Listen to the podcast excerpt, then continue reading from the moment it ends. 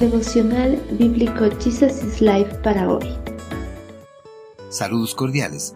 Continuamos con el estudio del libro de Primera de Reyes, capítulo 18. ¿A quién adorar? Yo no le he causado ningún problema a Israel, respondió Elías. Tú y tu familia son los alborotadores porque se negaron a obedecer los mandatos del Señor y en cambio han rendido culto a las imágenes de Baal. Ahora, convoca a todo Israel para que se reúna conmigo en el monte Carmelo. Entonces Acab convocó a todos los israelitas y a los profetas al monte Carmelo. Elías se paró frente a ellos y dijo, ¿Hasta cuándo seguirán indecisos, titubeando entre dos opiniones? Si el Señor es Dios, síganlo, pero si Baal es el verdadero Dios, entonces síganlo a él. En el mundo existen muchas personas que no están seguras de su fe.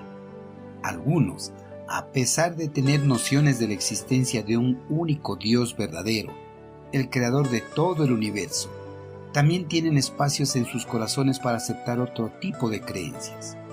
Al albergar estas dos posturas, viven sin inclinar la balanza de creencias para optar y definirse por una de ellas. En el pasado, el profeta Elías llamó a su pueblo para que definieran su creencia y no sigan andando en la confusión de adorar al único Dios verdadero y a los dioses paganos de la región. El rey Acab, en su encuentro con Elías, culpó al profeta de ser el causante de la hambruna en todo Israel, aludiendo así su culpa, pues la verdadera causa de la sequía y la hambruna eran la consecuencia del pecado gobernante en el reino inducido por él y la reina. Sin temer por su vida, Elías respondió a Acab sin miedo y con una acusación.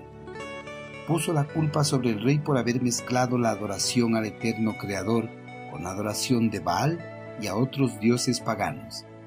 El profeta le ordenó convocar a una asamblea a sus profetas idólatras y a todo el pueblo en el monte Carmelo para determinar quién era el verdadero Dios a quien debían adorar. En el reino del norte, por la influencia de la reina Jezabel y los esfuerzos de sus sacerdotes paganos, el baalismo y la adoración a Astarot se habían establecido poco a poco como religiones oficiales de todo el reino de Israel y amenazaban con extinguir el culto al eterno Creador. En medio de estas religiones, el pueblo estaba intentando hacer lugar en sus vidas para rendir adoración al eterno Creador, a Baal y a los diversos dioses paganos, lo cual los tenía gravemente lisiados sin un rumbo fijo y sin decidir a quién entregar por completo sus vidas.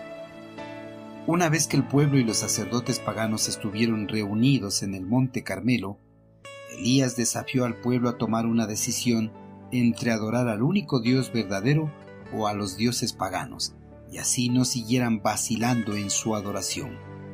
Israel no había rechazado de una manera absoluta al Señor, pero trataban de combinar el culto de Yahvé con el culto a Baal.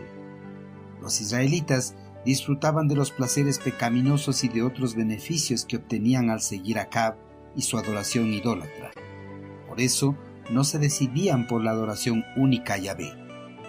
Es importante tomar partido por Dios si solo se deja llevar por cualquier cosa que sea placentera y fácil, algún día descubrirá que ha estado adorando a un Dios falso. Queridos hermanos, al igual que el pueblo israelita, muchas personas a pesar de haber aceptado a Cristo Jesús en sus corazones, no han dejado por completo sus prácticas religiosas heredadas de otras religiones. Adoran y rinden culto a Dios, también siguen confiando en los santos e ídolos tallados por manos humanas. Incluso algunos siguen confiando acudiendo a los lugares donde se practica la astrología, la hechicería y la magia negra. Todas estas personas todavía no han tomado una decisión por el eterno Creador. Hermanos, en nuestra adoración al único Dios verdadero no debe haber vacilación Solo a Él debemos rendir culto y servicio de todo corazón, pues nuestro amado Señor condena a los de doble ánimo. Por cuanto eres tibio y no frío ni caliente, te vomitaré de mi boca. Apocalipsis 3, versículo 16.